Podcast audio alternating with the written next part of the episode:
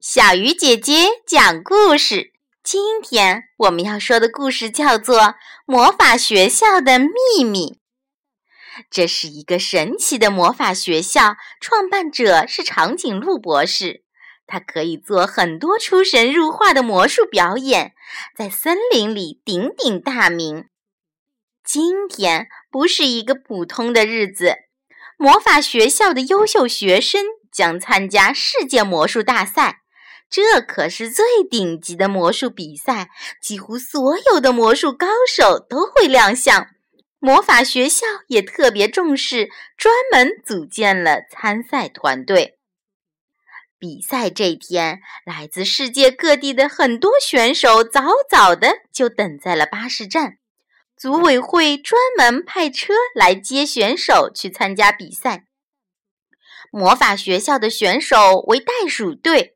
他们整齐列队，一个紧挨着一个，站到三号车等候处。而有些参赛队伍则挤成一团，还一直在吵吵闹闹。魔法学校之所以被称为魔法学校，不只是魔术技术高超，更重要的是学习用智慧解决问题。比如，在学校里，他们就研究怎样可以最快上车，怎样做事可以最节约时间。所以，排队是快速上车的最好办法。这是魔法学校每个学生都知道的事。第一辆车停下时，很多选手一窝蜂地挤了过去，但袋鼠们没有争抢。第二辆车停下时，很多没挤上车的选手又冲了过去。袋鼠们还是没有动，因为参赛须知明确告知：袋鼠队乘三号车前往比赛场地。他们安静地排队，站在三号车的等候牌前。等第三辆车到达时，袋鼠们一个个迅速上车，连一点吵闹的声音都没有。一共十位袋鼠选手上车花了不到二十秒的时间，因为他们都有固定顺序。先上车的选手坐在后排，之后依次向前坐。坐在最前面的是长颈鹿校长和领队梅花鹿。车辆很快再次启动，袋鼠们都坐在座椅上，系着安全带。河马司机开车的时候很踏实，在高速公路上快速前行。想想很快就要比赛了，袋鼠们还真是很激动。不过他们没有大喊大叫，怕影响河马开车。到达会场，袋鼠们惊呆了：怎么会有这么漂亮的舞台呀？但。更让他们惊呆的是，当他们走到会场中央时，灯光突然变暗，会场里响起一个声音：“现在宣布，最佳风尚奖是魔法学校的袋鼠队。”他们立刻被礼仪小姐天鹅引导上了舞台。组委会主席美洲豹先生走上舞台，对着全场观众说。这是我们设计的特殊环节，也是想更好的考察选手。他们应该不单有优秀的表演技术，还要有良好的礼貌修养。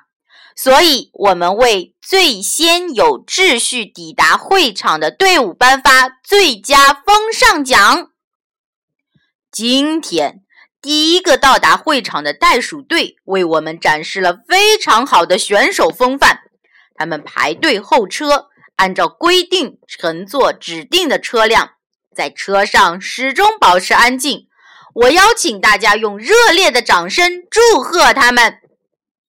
会场内响起了雷鸣般的掌声。是啊，一个优秀的魔术演员还应该有良好的礼貌修养，才能够呈现好的作品给大家。比赛时间到了。还有很多参赛队伍没有到达，这是怎么回事呢？大家面面相觑。礼仪小姐天鹅走到组委会主席美洲豹先生身旁，低声说了几句。美洲豹先生站了起来，清清嗓子说：“ 女士们、先生们、各位来宾，非常抱歉，本次比赛特别制定的规则，仅参赛队伍按照指定车辆乘车。现在由于乘坐混乱，一些选手在重新调整乘坐车辆。”迟到的将取消比赛资格，因为精湛技术和礼貌修养兼备的魔术师才有资格获得冠军。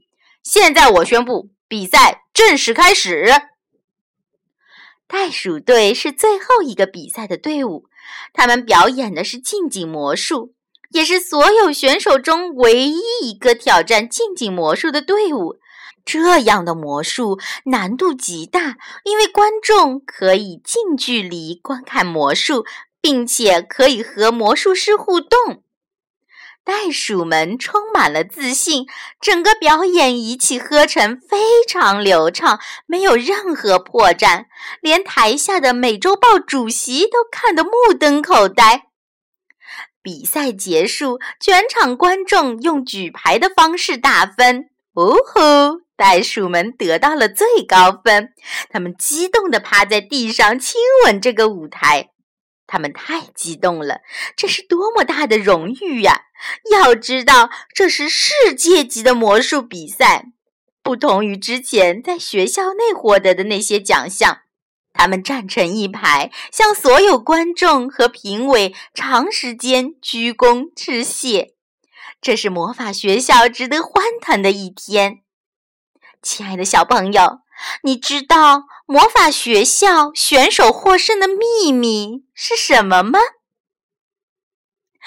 对，是他们完美的魔术和优雅的风度。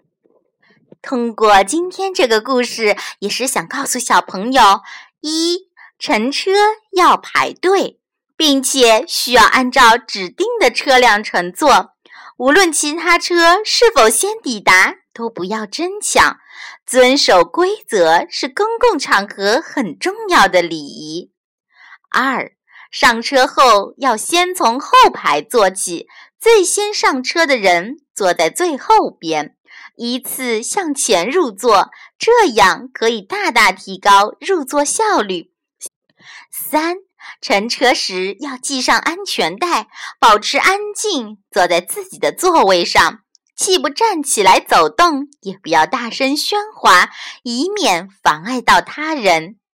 四、鞠躬礼的运用场合包括当众表演、讲话时、接受鼓掌时、比较隆重的场合表达问候时、表达感谢时、深度致歉时。亲爱的小朋友，这些礼仪你记住了吗？好了，小鱼姐姐讲故事，今天就到这里了。小朋友，我们明天再见。